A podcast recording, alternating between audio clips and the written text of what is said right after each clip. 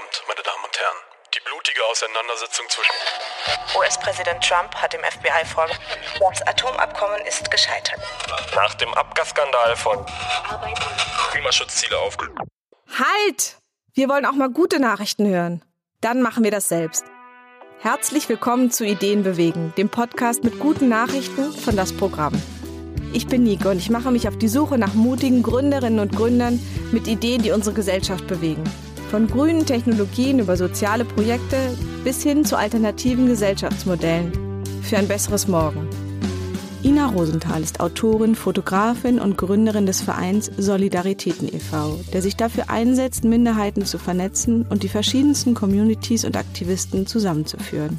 Ich habe mich mit Ina in unserem gemütlichen Studio getroffen und mit ihr darüber gesprochen, was das säkuläre Judentum ist und wie sich jüdische Traditionen und Rituale in der heutigen Zeit praktizieren lassen und wie sie ihren Glauben lebt. In unserem Gespräch erzählt mir Ina von der Emanzipationsbewegung der Sinti und Roma und wie wenige Menschen sie heute wahrnehmen und wie schwierig es immer noch für sie ist, gegen Stigmata anzukämpfen. Ich habe Ina als eine inspirierende, mutmachende Frau kennengelernt und ich denke, das kann man auch hören. Ina, schön, dass du Zeit hast, dass du heute hergekommen bist, hier in unser kleines, gemütliches Studio ähm, voller Decken und Vorhänge. Wir haben es uns hier schön eingerichtet und ähm, wir haben uns jetzt einfach ein bisschen Zeit genommen, ähm, einmal über deine Multi-Aktivitäten zu sprechen, vielleicht auch einmal über die, die Demo am Wochenende und über das Grundthema, wie man Brücken zwischen verschiedenen Gruppen schlagen kann und eben Sachen mal zusammenbringt und eben nicht auseinander. Ähm, was hast du gerade ganz aktuell gegründet? Was für ein Verein treibt dich gerade um? Ja, danke erstmal für die Einladung und die Möglichkeit, ähm, über meine vielen Ideen, die in meinem Kopf sind und die ich versuche in die Tat umzusetzen, ähm, zu sprechen. Ganz konkret äh, bin ich im Moment dabei, einen Verein zu gründen, der heißt Solidaritäten. Und da geht es eben darum, bundesweit ein Netzwerk zu schaffen von unterschiedlichen Aktivisten, Aktivistinnen, Communities, ähm, Vereinen, damit wir voneinander und gemeinsam lernen, uns aber vor allen Dingen auch unterstützen können. Ähm, du machst ja viel im Frauenbereich und aus dem, wir haben uns beim Barcamp Frauen kennengelernt. Das heißt, so Gender und Frauen ist erstmal eins deiner Grundthemen auf jeden Fall. Ähm, welche Themen beschäftigen dich noch? Also was sind praktisch noch Gruppen, mit denen du dich beschäftigt hast? Mhm. Also mein Hauptarbeitsfeld ist eben das der Sinti und Roma. Da bin ich hauptberuflich tätig. Ähm, daneben bin ich aber recht aktiv auch in der jüdischen Community. Ähm, dort im Rahmen von jüdischer Feminismus, ähm, säkulares Judentum, all diese Geschichten, ähm, die vielleicht nicht ganz so populär sind oder so bekannt sind in Deutschland. Und natürlich in der ähm, Community, in der schwulen lesbischen Community oder queeren Community. So viele kommen da schon zusammen. Vielleicht direkt einmal so zur jüdischen Community. Also ich höre mal freitags ähm, einmal im Deutschlandradio ähm, eine Sendung, aber ansonsten ist praktisch so jüdisches Leben für mich gar nicht so präsent. Also so äh, hier auf jeden Fall nicht. Ich war schon oft in Israel, aber so in Berlin ist eigentlich kommt es relativ wenig vor. Ähm, wie ist es? Was ist säkulares Judentum? Wie mhm. erlebst du das? Das ist so die Assoziation, wenn man äh, mit jemandem redet über jüdisch sein, ist die Assoziation natürlich sofort das Bild von orthodoxen Juden, ähm, die mit Bärten und langen Haaren und Hut äh, durch die Stadt ziehen oder Frauen mit Perücken. Und ähm, das Jüdischsein ist natürlich erstmal eine religiöse Grundhaltung oder auch religiöse Tradition, aber es ist eben auch eine familiäre oder säkulare Tradi Familientradition, in der ähm, jüdische Menschen leben und groß geworden sind. Und ähm, säkulär bezeichnet erstmal eine Haltung, eine politische Haltung, dass ähm, Religion und Staat getrennt sein soll. Das ist etwas, wofür ich selber politisch auch eintrete, weil ich denke, die Zeiten sind einfach vorbei. Die sollte man klar trennen. Und dann gibt es natürlich eine private religiöse Haltung, die ich habe. Wie ist die? Glaubst du ähm, an Gott oder? Ich bin durchaus ein religiöser und auch gläubiger Mensch. Ähm, war das komischerweise immer, obwohl ich aus einem sehr ähm, soll man sagen, atheistischen Elternhaus komme eigentlich, wo es nur versteckte religiöse Traditionen gab. Das kommt auch aus der Familiengeschichte sicherlich. Sind deine beiden Eltern Juden oder wie? Nee, nur äh, mütterlicherseits. Genau, aber wir haben, also in beiden, meinen beiden Eltern ähm, ist ähm, die Herkunft nicht ganz geklärt. Einfach durch die Kriegswährungen, durch ähm, bei meiner Mutter, dadurch, dass sie in einem Versteck geboren und aufgewachsen ist. Und bei meinem Vater, weil er nach der Geburt weggegeben worden ist. Deine Mutter war in Potsdam, hast du mal erzählt, Genau, also auch richtig. eben auch eine Berliner Geschichte. Ja, beides. Also Vater und Mutter sind beide in Berlin bzw. Potsdam aufgewachsen und geboren. Und dann praktisch eine Nachkriegs, Nachkriegskindheit Ja. gehabt mit einer ungeklärten Identität, aber eben doch auch jüdisch in Deutschland dann groß geworden, Genau. oder? Also meine Mutter, mein Vater nicht. Und wie lebst du das heute? Also was bedeutet für dich dann Glauben? Also einmal ganz, ist natürlich eine ganz private Frage. Also einmal ist das natürlich der Umgang mit der eigenen Sterblichkeit oder der eigenen Spiritualität auch oder auch ähm, Werteorientierung. Ähm, das ist so das eine. Das andere ist, ähm, gewisse Traditionen zu leben. Also es gibt so, ich sage mal, Lieblingsfeiertage, das ist dann nicht mehr so ganz säkular oder nicht mehr ähm, traditionsfrei. Da schätze ich die Tradition und auch den Rhythmus, den das Jahr vorgibt. Ähm, ich schätze ähm, bestimmte Regeln auch im Judentum. Welche sind es zum Beispiel? Also sind Essensregeln oder Umgang oder welche sind es? Also ich glaube, was wir mitgekriegt haben, sozialisiert gekriegt haben in der Familie, ist ein ganz hohes Maß an Gastfreundschaft. Und es immer ein Gästezimmer geben darf, sonst ist die Wohnung nicht komplett. Das ist vielleicht für andere Menschen ein bisschen komisch, wenn ich da leicht hysterisch reagiere, wenn kein Gästebett da ist. Und das ist so ein inneres Gefühl von Enge, wenn ich denke, ah, es können keine Besucher kommen. Ähm, bis hin zu solchen ähm, tief äh, ansozialisierten Verhaltensmustern, die man sich erst im zunehmenden Alter erklären kann, dass man halt so, ähm, wenn Gäste kommen, dann ist klar, dann muss man erst einen Hausputz machen, ja. Äh, viele Freundinnen von mir machen das nachher, was vielleicht sogar logischer ist. Ähm, ich kann das trotzdem nicht anders. Ähm, dann gibt es eben so Essens, also dass man halt ähm, Chanukka essen, was ich ähm, gerne mache oder dann auch für die Kinder bereite oder ähm, Pessachfeste. Jetzt versagt meine Stimme kurz. Moment, ich trinke mal was. Du hast ja eben auch schon gesagt, praktisch auch so ein Rhythmus von einem Jahr. Also eben nicht ähm, jeder Tag gleich, wird gleich gearbeitet und gleich geschaffen, sondern eben Ja. Jahreszeiten oder auch Unterbrechungen im Jahr anhalten. Auch ja generell die Tradition, dass man ja bei Sonnenuntergang ja auch Arbeit niederlegt und dann ja auch wirklich richtig ruht. Also nicht, nicht, nicht nur im Bett ruht, aber wirklich eben Dinge auch mal nicht tut. Ist ja auch eine, eine ganz schöne Idee, gerade heute, wo man das Gefühl hat, man muss, man rennt und saust Ja. die ganze Zeit. Ähm, was, was hältst du davon ein? Was gefällt dir davon? Ich schaffe ähm, Schabbatruhe fast nie einzuhalten. Okay, du betätigst einen Lichtschalter arbeite. und Ich betätige Lichtschalter und fahre Auto. Ähm, ich versuche, was ich schön finde, ist so den Freitagabend zu nehmen als ähm, ein Ritual, ähm, den Arbeitsdreck der Woche abzuwaschen, ähm, schwimmen zu gehen. Also das sind dann so angelehnte Rituale, die sind natürlich nicht wirklich authentisch, aber zumindest ähm, das Tempo runterzunehmen. Um mich immer wieder daran zu erinnern und zu besinnen, auch was in der Woche war und ähm, was ich ablegen kann, was ich mitnehmen will, ein bisschen zur Ruhe zu kommen. Das ist, wenn man politisch so aktiv ist, schwierig. Und ähm, oft ziehe ich den politischen Aktivismus vor. Es gibt viele jüdische Kolleginnen, die das nicht machen, die dann eben nicht auf dem Podium gehen an Schabbat. Ähm, ich tue das in der Regel, weil ich will, ähm, dass wir da auch mit vertreten sind. Und gerade die deutschen Juden oder die wir als Nachkommen von Überlebenden ähm, sind einfach auch wenig. Und ähm, auch dieses Bild von einem ähm, emanzipierten oder auch deutschem Judentum, was nicht orthodox ist, sondern ähm, sehr liberal orientiert und äh, weltoffen, feministisch, denke ich, ähm, fände ich schön, wenn das einen Platz bekommen würde oder auch in, die, in der Assoziation der Köpfe von anderen. ja, da gibt's wahrscheinlich noch weniger. Also Genau. weniger Personen, die das so verkörpern. Ja. Also ich selber versuche, wenn ich Veranstaltungen mache, ähm, das möglichst nicht am Schabbat zu machen oder nicht an Feiertagen zu machen, was auch schwer ist. Also ähm, ich muss da selber immer ein bisschen ringen. Ich versuche es, versuche andere von zu überzeugen, das zu berücksichtigen. Ähm, und wenn es manchmal auch nur das Echo hinterlässt, dass sie beim nächsten Mal mit dran denken. So, das sind, glaube ich, so die kleinen Versuche oder eben auf diese ähm, Veranstaltung, wo wir uns auch kennengelernt haben.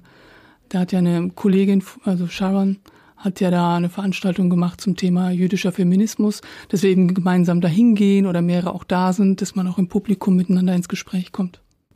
Und wie geht's Frauen in der jüdischen Gemeinde? Es natürlich gibt nicht die jüdische Gemeinde, das weiß ich total, aber ähm, so die letzten Romane, die ich gelesen habe, da hat's einen wieder gegruselt und man denkt, alle Weltreligionen sind sich nur darin einig, Frauen zu unterdrücken. So, ähm, wie wie erlebst du das so bei denen, bei deinen Freunden oder Bekannten? Ich lebe natürlich in meiner Blase. Also das ist schwierig. Ne? Ich habe ähm, wie du eben gesagt hast, ich glaube, ich bin jemand, ich bringe gerne verschiedene Menschen an einen Tisch ähm, versuche Brücken zu bauen, Brücken mit Verständnis oder Akzeptanz erstmal, dass es den anderen oder die andere gibt, ähm, damit wir uns anhören können und dann schauen können, was wir machen können.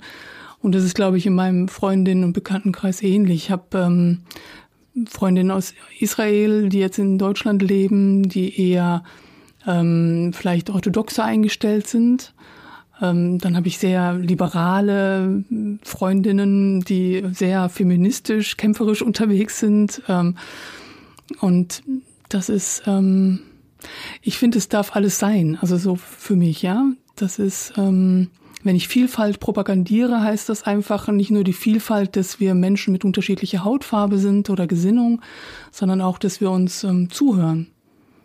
Egal erstmal, was die Meinung ist von dem anderen oder der anderen, ähm, um dann gemeinsam zu gucken, wo gibt's Gemeinsamkeiten, wo gibt's auch klare Trennlinien. Ja. So, das ist, glaube ich, immer den Versuch, den ich starte, damit, ähm, oder daher kenne ich sehr unterschiedliche Frauen. Ich glaube, dass ähm, durch die Tradition der Diskussion im Judentum, also versuche ich mir das zu erklären, ähm, dass so ein bisschen einen Vorteil gibt weil man immer in Frage stellen darf. Sind wir auch immer groß geworden. Das kenne ich aus christlichen Kontexten nicht so. Die haben da eine höhere Hemmschwelle. Also wenn wir jetzt mal verallgemeinern, gibt es natürlich auch Unterschiede. Ähm, glaube ich, ist diese Diskussion und das Hinterfragen etwas, was ähm, sowohl in der in der weiblichen Tradition des Jüdischseins da ist, wie auch in der männlichen und was uns dann wieder verbindet und dann auch wieder Diskussionen zulässt. Und ähm, es kommt natürlich immer ganz klar an, wo kommen, woher oder wo sind die Menschen sozialisiert? Ja, welche Art von Strenge und Religion und Tradition wollen sie leben? Und da sind die Bilder der Frau natürlich total unterschiedlich, aber genauso unterschiedlich, würde ich mal behaupten, wie, ähm, wie in einem christlichen Kontext oder in einem muslimischen Kontext. Also da gibt's auch, habe ich sehr liberale Freunde und sehr in Tradition verhaftete Freunde. Und ich finde, alles hat seine Daseinsberechtigung, solange sie frei gewählt ist. Du hast eben das Stichwort Zuhören gesagt und wir haben auch schon mal länger darüber gesprochen, dass es ja auch ähm, Menschen gibt, die jetzt immer älter werden und die bestimmte Zeiten, also gerade so ähm, Holocaust-Nachfahren eben ja auch immer weniger zugehört werden kann, weil sie einfach ähm, versterben und immer älter werden. Ähm, wie ist das für dich? Du hast gesagt, ihr seid ja, es gibt nicht so viele wirklich Nachfahren von, Leu von ähm, jüdischen Menschen, die hier, wo die Eltern und Großeltern schon in, in Deutschland geboren sind. Ähm, wie ist das für dich? Also erzählst du weiter, gibst du Wissen weiter, zeichnest du auf? Wie erfährst du das?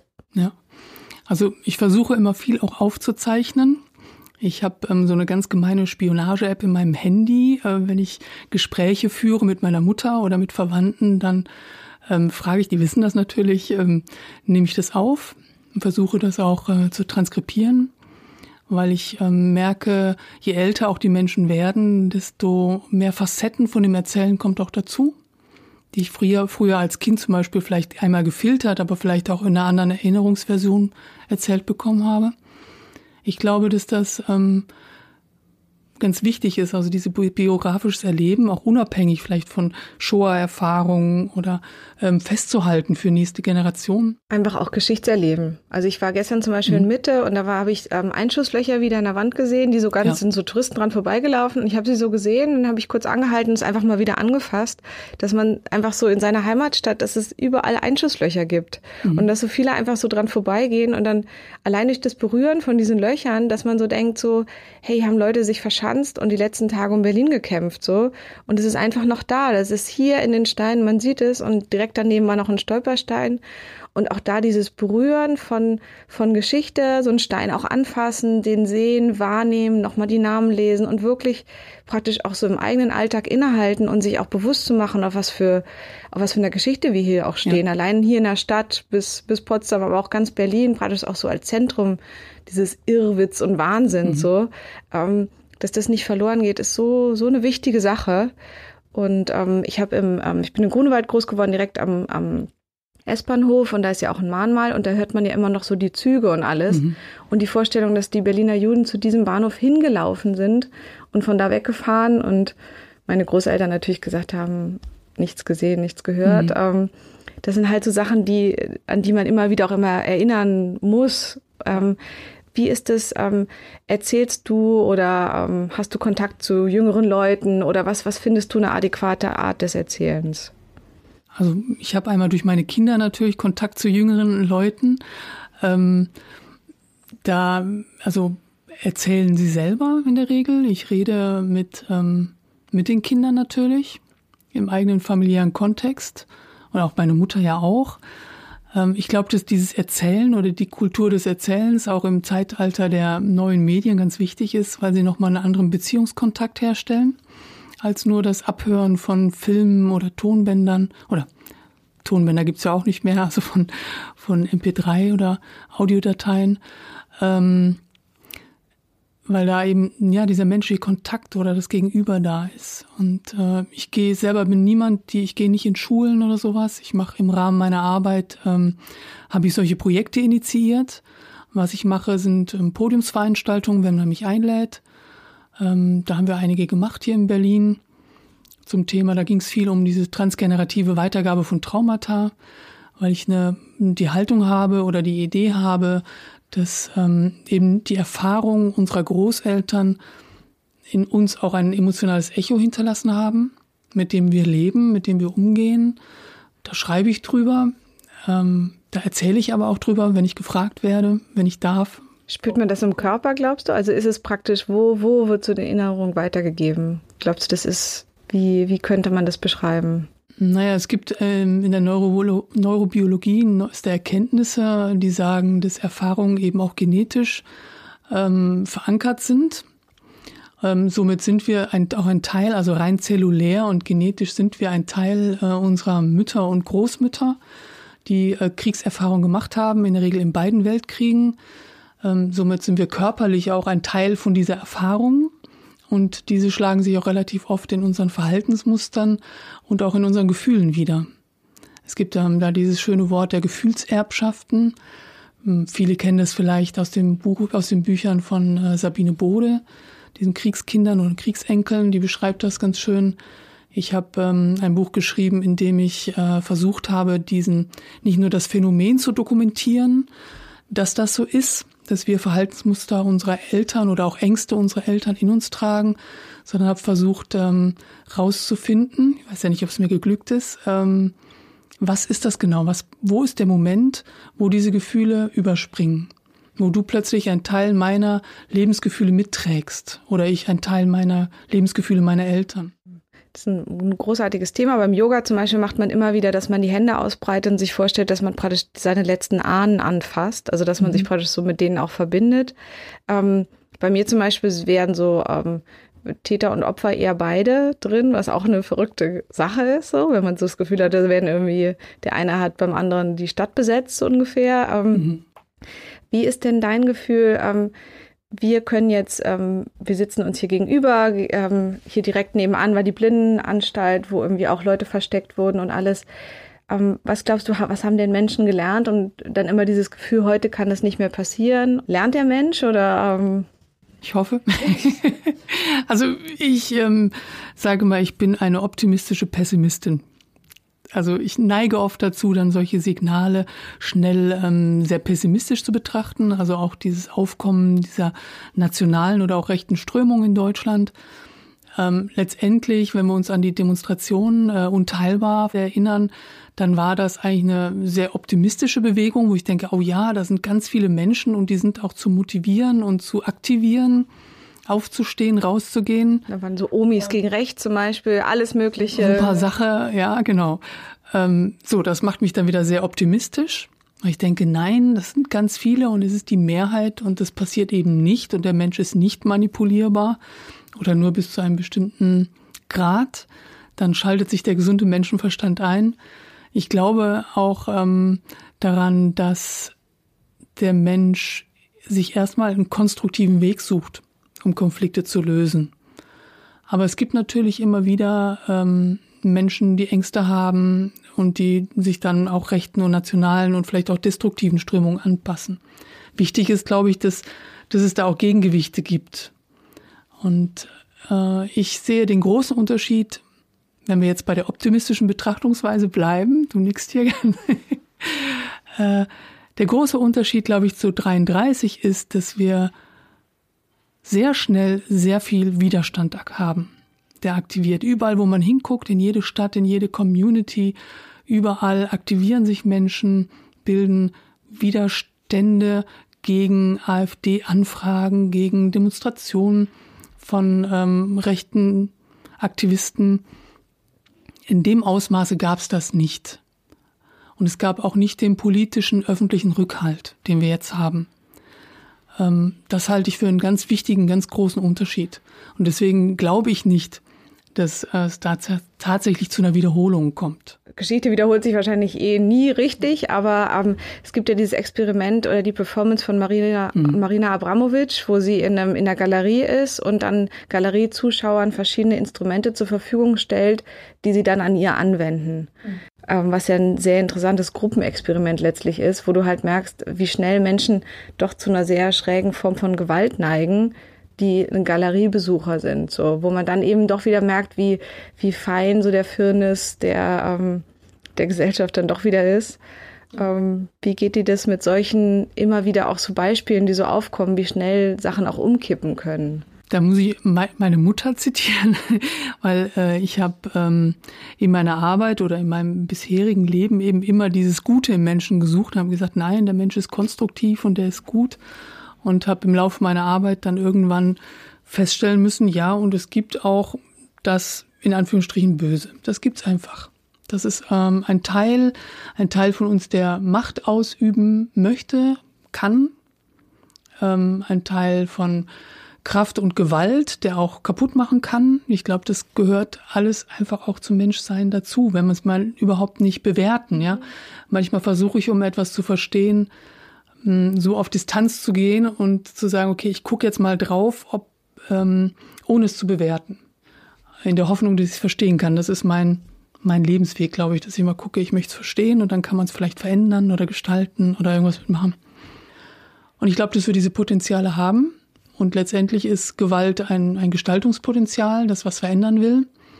Und ich glaube, ähm, die jetzt gewaltvollen mh, hm, Energien klingt jetzt so ein bisschen schwierig, meine ich aber nicht. Aber so, also Kräfte, ähm, die zeigen ja auch ganz klar an, dass in unserer Gesellschaft was nicht stimmt. Und dass es da ein Potenzial an Menschen gibt oder eine Menge an Menschen gibt, die total unzufrieden sind und die das irgendwie anders möchten.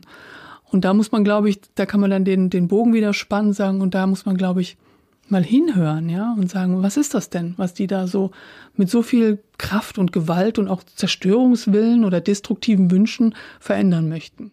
Ja, da denken wir ans Frauenwahlrecht, die Suffragetten und auch da ähm, jahrelanges Bitten hilft eben auch nicht immer. Und ähm, ich bin an sich ein sehr friedlicher Mensch und trotzdem gibt es eben auch Beispiele, wo man sagt, dann muss eben auch erstmal, passiert manchmal eben auch erstmal ein bisschen was und wird eben doch auch erst was erkämpft und dann auch erst gegeben oder jetzt im Hambacher Forst oder so wird sich noch ein Baum gekettet oder so.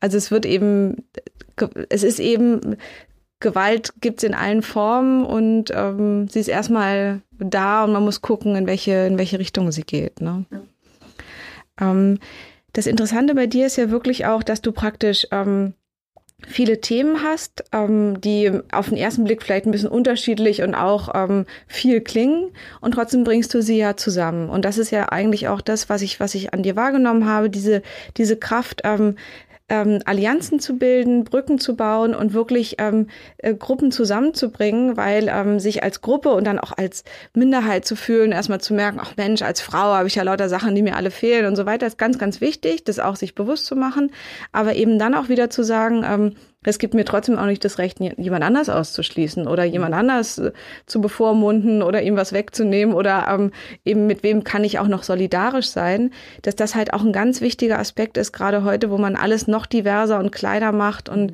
der Veganer redet nicht mehr mit dem Vegetarier und irgendwie Attila Hildmann ist gegen die Yogafrau oder so, dass man wirklich nochmal guckt, ähm, was gibt es auch für Gemeinsamkeiten in so einer Vielfalt. Ähm, vielleicht magst du einmal was zu Sinti und Roma sagen, weil das ja auch nochmal so eine besondere Gruppe ist so und wie du da auch Brücken zu anderen schlägst. Ja. Also ich glaube, diese Idee, ich mache mal ganz kurz ähm, den Bogen, wie ich da, oder Idee kann man gar nicht sagen. Mir ging es ähnlich wie dir. Äh, ich habe auch gedacht, ah, ich mache immer so viel durcheinander. Und wann kommt denn der Punkt in meinem Leben, wo ich das finde, was ich machen will oder was mich ausmacht?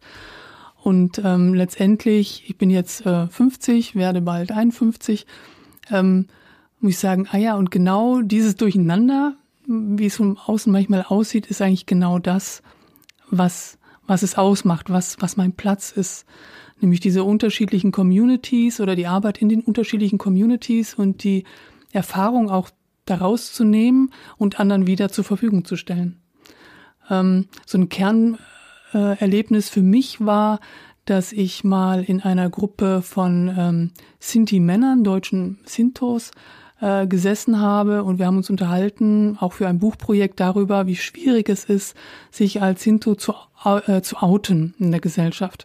Das waren alles große, gestandene Männer, die da mit mir geredet haben, die sicherlich noch nie eine Selbsterfahrungsgruppe ähm, besucht haben oder ähnliches. Äh, und es war ein sehr schönes, sehr offenes Gespräch. Und irgendwann musste ich lachen und dann äh, habe ich denen gesagt, gesagt, also ihr hört euch genauso an wie die schwulen Männer, mit denen ich vor ein paar Tagen ein Interview geführt habe in ihrer Coming-out-Gruppe. Und ich gesagt, ja, es ist genau dasselbe. Die, ähm, es ist, spielt eigentlich keine Rolle, weswegen ich diskriminiert werde. Die Auswirkungen, die psychologischen Auswirkungen und die persönlichen sind dieselben. Ja. Und da dachte ich, ja, ja, okay, stimmt. Das ist eigentlich äh, das, was uns miteinander verbindet. Ähm, und das andere ist, dass wenn man in der Community arbeitet, also wie ich in der Community der Sinti und Roma, dann merkt man natürlich auch schnell, da wird so eine homogene Gruppe vorgegaukelt. Da ist so ein Begriff jetzt, der ist politisch korrekt. So wie du mich auch eben gefragt hast, wie spreche ich das jetzt korrekt? Ja, das sind die Sinti und Roma, das ist der Begriff, auf den man sich in den 80er Jahren äh, geeinigt hat. Der täuscht vor, das ist jetzt die Gruppe. Aber das ist die Sinti sind ähm, die kleinste Minderheit in Europa und die Roma sind die größte Minderheit in Europa und dann gibt es ganz viel dazwischen. Das heißt, es ist eher ein Bogen als eine bestimmte Menge Mensch. Und diese Menge Mensch ist in sich ja auch nochmal total heterogen, wie wir es eben auch gesagt haben. Also es gibt natürlich sehr traditionelle Familien.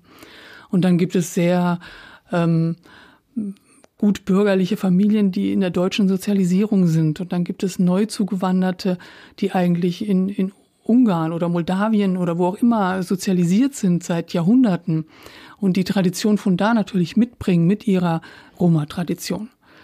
Ähm, so dass es immer sehr schwierig ist, auch wenn die Politik sich das wünscht, äh, mit einer Stimme zu sprechen, sondern es ist eigentlich immer ein, ein Konsens, ja, der da gefunden werden muss. Ein guter Freund von mir hat die Hildegard Lagrenz Stiftung mitgegründet. Und äh, wir haben damals zusammen, oder ich bin dann eingeladen worden, da mitzuarbeiten.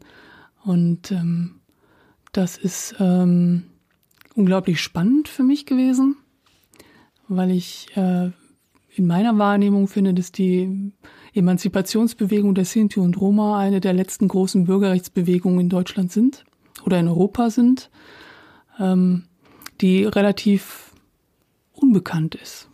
Also es erstaunt mich immer wieder, wie wenig Menschen dann doch das wahrnehmen.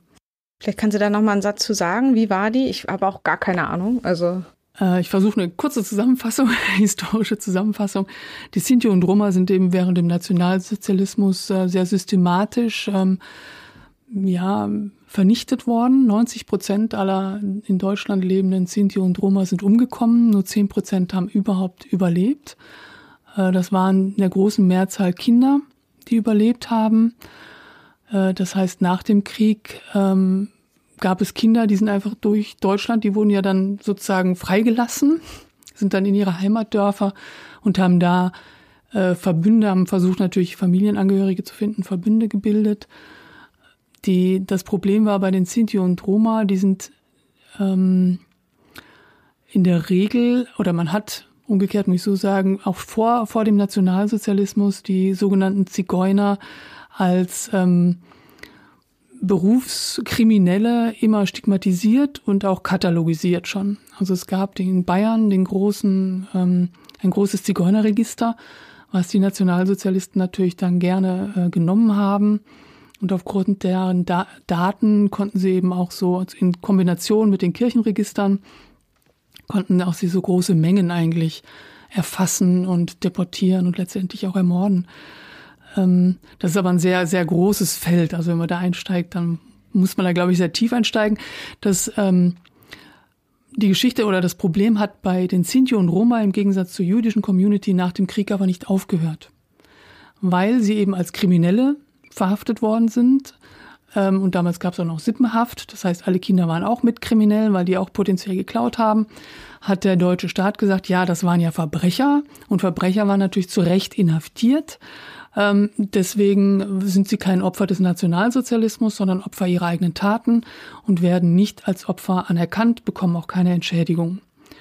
Ähm, was natürlich ein ziemliches Undenk Unding war. In den 80er Jahren haben sich dann ein paar ähm, Aktivisten zusammengetan, unter anderem Romani Rose, der heutige Vorsitzende des Zentralrats der Sinti und Roma, und haben einen, ähm, einen Hungerstreik gemacht und haben sozusagen die Anerkennung als Opfergruppe des Nationalsozialismus erhungert, erstritten. Ist auch wieder die Parallele zu dem, was du eben gesagt hast. Manchmal ist das wohl so, dass man die Gesellschaft erstmal ein bisschen rütteln muss.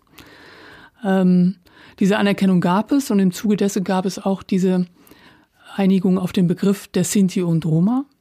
Durch die Anerkennung wurden eben ähm, Ausgleichszahlungen, Entschädigungen und so weiter gesetzt und gab es überhaupt die Möglichkeit für viele, sich wieder was aufzubauen.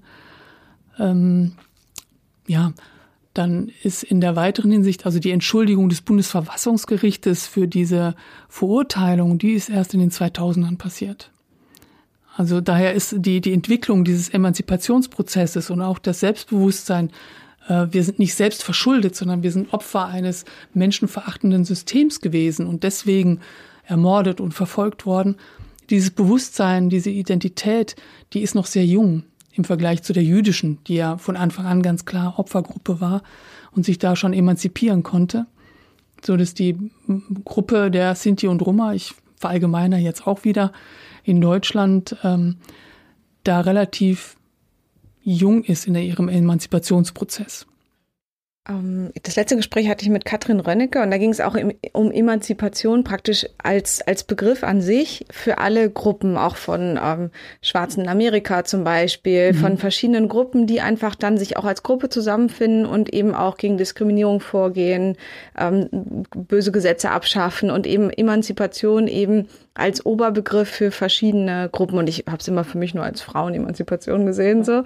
Ähm, vielleicht können wir da noch mal einmal ähm, den Bogen schlagen zu dem Kern. Du kennst verschiedene Gruppen, du hast verschiedene Elemente in dir auch, die dich beschäftigen. Was ist denn für dich ein, ein Kern des Menschseins, der unabhängig von Geschlecht, Herkunft und allen ist? Was, was würdest du sagen, gibt es einen, gibt es Parameter für ein, ein gerechtes Menschsein? Ui, ist aber eine große Frage. Ich glaube, der Kern ist tatsächlich der Wunsch nach einem selbstbestimmten Leben. Einem selbstbestimmten guten Leben, was auch immer für diesen Menschen gut ist. Aber ich glaube, wir alle versuchen, unsere Situation gut zu machen mit den Möglichkeiten, die wir haben. Und äh, wir lassen uns ungerne, wenn wir uns zu sehr einschränken müssen, aufgrund von Druck von außen, unfreiwilligen Druck, dann fühlt man sich in der Regel unwohl. Also ich glaube, das ist so eine Kernessenz, ja. Und das ist natürlich ein Emanzipationsprozess. Ja, also es fängt an in einem ganz konstruktiven Prozess von Kindern, die sich von zu Hause lösen. Die möchten sich emanzipieren, eigene Entscheidungen treffen.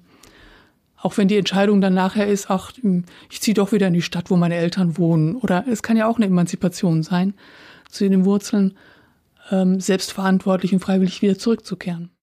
Genau, und wie, wie findet man das dann wieder als Gesellschaft zusammen? Also wie sagt man, es gibt verschiedene Gruppen und jeder hat ein Recht, seine Interessen auch durchzusetzen, seine Eigenarten, seine Religion, seine Essensgewohnheiten, was auch immer. Praktisch, wie kann man all die Unterschiede, die man herausfindet und die es zwischen uns allen gibt, Was würdest du sagen, wie bekommt man das wieder zusammen? Also wie baut man eine Brücke dann auch zwischen, zwischen Menschen, dass sie miteinander gut leben? Ich glaube, dass wir mit, dem, mit der Idee der Demokratie da ein gutes Instrument haben. Und ich glaube, dass das was ist, was heute auch wieder ganz wichtig ist, hervorzuheben. Sagen, die Demokratie ist ein absolut konstruktives Gesellschaftsbild. Ein sehr anstrengendes für uns alle. Deshalb ist es auch nicht perfekt so, aber. Aber ich glaube, Gesellschaft ist nie perfekt. Das gibt es, glaube ich, nicht. Das ist ein Ideal also dem möchte ich mich gar nicht anschließen, aber ähm, oder wie ich eben auch schon sagte, ich glaube, miteinander leben, das kennen wir im Kleinen und das ist im Großen auch so, ist immer ein Kompromiss. Da kann ich meine Kinder oder meine Partnerin oder wir immer noch, noch so lieb haben. Natürlich muss ich Kompromisse eingehen und sagen, okay, weiß ich was, ähm, die Ordnung der Küche ist mir eben nicht so wichtig, ja, oder ich mache es dann eben selber oder sowas. Aber ich glaube, das Erwachsenwerden eben auch der Prozess ist, ähm, zunehmend gute Kompromisse zu finden, ohne sich selbst aufgeben zu müssen oder die eigene Identität zu verlieren. Ich glaube, das ist in der Gesellschaft eben auch immer ein wichtiges Thema. Ich muss nicht, oder auch in, in den Communities, ich muss nicht meine Identität aufgeben, wenn ich ähm, in Solidarität oder in Allianz gehe mit anderen. Das eine darf sein, also ich darf mich als als Person in meiner Identität finden. Du hast eben so die, die Yoga-Szene angesprochen oder eine, eine, religiöse Szene. Das ist mein privates Bild, äh, das ich habe, was wichtig ist, als Identität zu bilden. Wo bin ich spirituell zu Hause? Wie will ich mich als Mensch selber gestalten? Äh, und das andere ist ein, ist ein Leben miteinander. Und da halte ich Demokratie und ähm, Mehrheitsfähigkeiten für ein ganz faires Instrument. Also Kompromiss im, im besten Sinne und mit all seiner Kraft eigentlich. Ja, auch, also da auch dieses Zuhören, ne? Also ein Kompromiss finden heißt nicht, ich gebe dir jetzt recht, okay, machen wir jetzt so, sondern zu gucken, kann ich verstehen, was den anderen antreibt, ähm, da eine andere Meinung zu sein, wie die, von der ich erstmal denke, dass sie gut ist. Und äh, da zusammen zu finden, zu sagen, okay, gehst du ein Stück, Stück auf mich zu, gehe ich ein Stück auf dich zu. Ja, also speziell in Religion denke ich, Religion ist für mich etwas, ähm, etwas Privates, also nicht Politisches, was man aber nicht verstecken muss, meiner Meinung nach. Ich finde Religiosität wichtig. Jeder, also jeder, finde ich, hat das Recht, sein eigenes Wertesystem zu gestalten, zu haben, daran zu glauben. Hm, das geht aber bis zu der Grenze, wo ich mit meinem Glauben sozusagen äh, anfange, das des anderen zu verletzen noch nicht mehr zu berühren, sondern tatsächlich zu verletzen. Also wenn ich möchte, das ist die ganze missionarische Grundhaltung zum Beispiel, wo ich denke, die halte ich nicht für demokratisch. Du alles nur, bis du jemand anders eben angreifst praktisch. Ina, wir haben schöne Brücken heute schon gefunden, ganz, ganz schönes Gespräch geführt. Ähm, hast du noch eine gute Nachricht? Gibt es eine Sache, wo du das Gefühl hast, was ist es, was, was eine gute Nachricht für dich ist? Also eine gute Nachricht ist tatsächlich, ähm, dass ich in allem, was ich tue, versuche, diese einmal diese Emanzipationsprozesse in Gang zu setzen. Wir haben bei der Hildegard Lagrange Stiftung ein Qualifizierungszentrum für NGOs, in dem wir ähm, aktive Menschen aus der Community unterstützen, eigene Vereine zu gründen, vor allen Dingen aber auch ähm, Fördergelder zu beantragen, um auch eine politische und gesellschaftliche Teilhabe zu gewährleisten.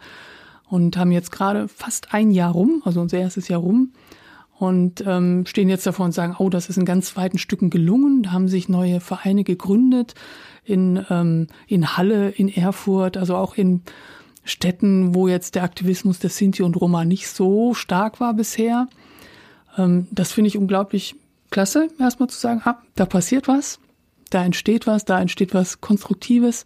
Und dann ist tatsächlich, ähm, ich rede immer davon, dass es diese 80 Prozent, also diese ähm, man sagt immer so 20 Prozent nationale äh, Strömungen gibt's in jeder Gesellschaft und davon gehe ich immer so, sage ich mal, sieben Prozent kann man noch davon abgehen, die keine Meinung haben und irgendwo mitlaufen.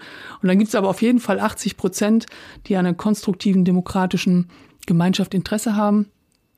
Und diese 80 Prozent haben bei der Unteil Unteilbar-Demo oder auch in den vielen Communities und Allianzen, die gerade geschmiedet werden, gezeigt, dass sie ähm, sich sichtbar machen, dass sie sich aktivieren wollen, dass sie auch äh, ja Gesicht zeigen, wirklich tatsächlich rausgehen.